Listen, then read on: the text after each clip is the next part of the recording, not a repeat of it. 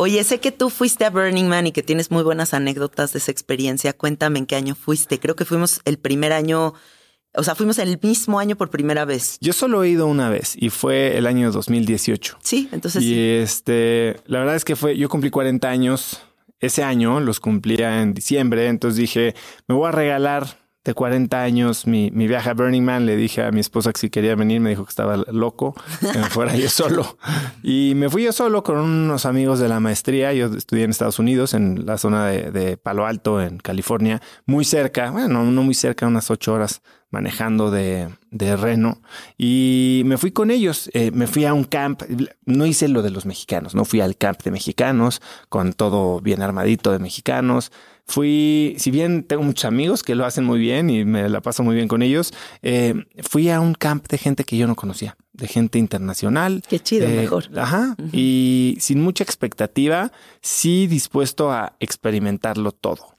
Entonces fue, fue algo que me pasó más rápido de lo que me imaginé, porque la primera noche, pues ya sabes, llegas, armas tu bici, la pimpeas toda, está rico el climita, empieza a meterse el sol, agarras tu bici y te sales a, a dar la A vuelta pedalearle. a pedalear. Y, y la primera noche nos acostamos abajo de un de una obra de arte que se llama Paraluna, que hoy eh, no te ¿Cuál sé, era? la que era Ah, el que era co- como un paraguas como que un gira. paraguas que giraba un con unas luces increíble, eh, que ahorita lo tienen en Crania en, en Los Cabos. Sí, eh, los en Todos. Santos. Ajá. Eh, no, es, ahí, es- es en Cabo. Cabo. Eh, y estamos allá acostados, yo con la pareja del holandés y la peruana con las que iba, y pasándola muy bien, pero de repente empieza a hacer frío. Y si hay algo para lo que yo soy malo, es No. el frío. Yo traía una t-shirt porque pues... ¿No traías abriguito de peluche? Pues, pues todavía no, Ok. estaba en el camp que estaba a no sé si 20 kilómetros de donde estábamos. Mínimo, qué Y distancias. este, entonces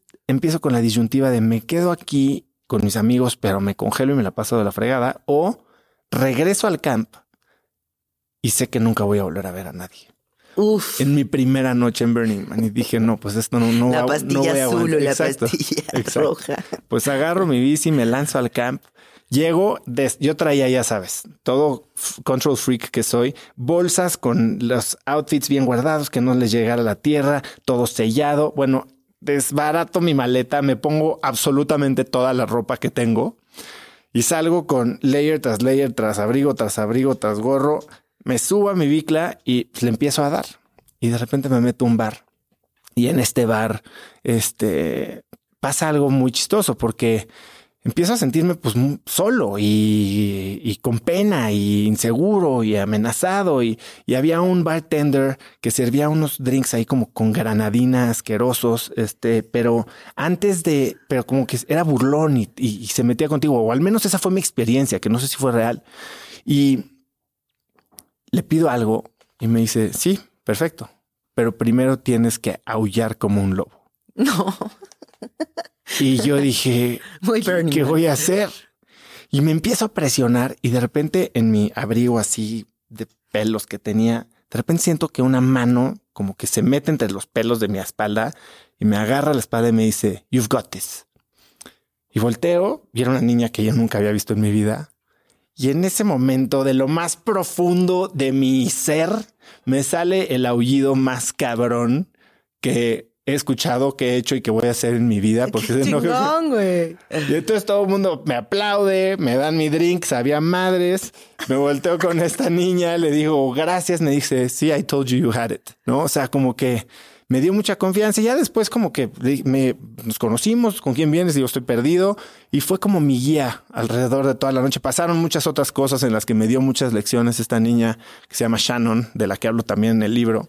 Eh, pero, pero fue una gran experiencia y al final del día pues regresé a mi camper a las no sé qué horas de la mañana, eh, me despedí de Shannon, regresé en mi bici y ya me junté con toda mi banda otra vez al día siguiente, pero fue una noche que experimenté yo solo, bueno, con esta guía y otros días más que fui conociendo a través de la noche, eh, en mi primera noche en Burning Man.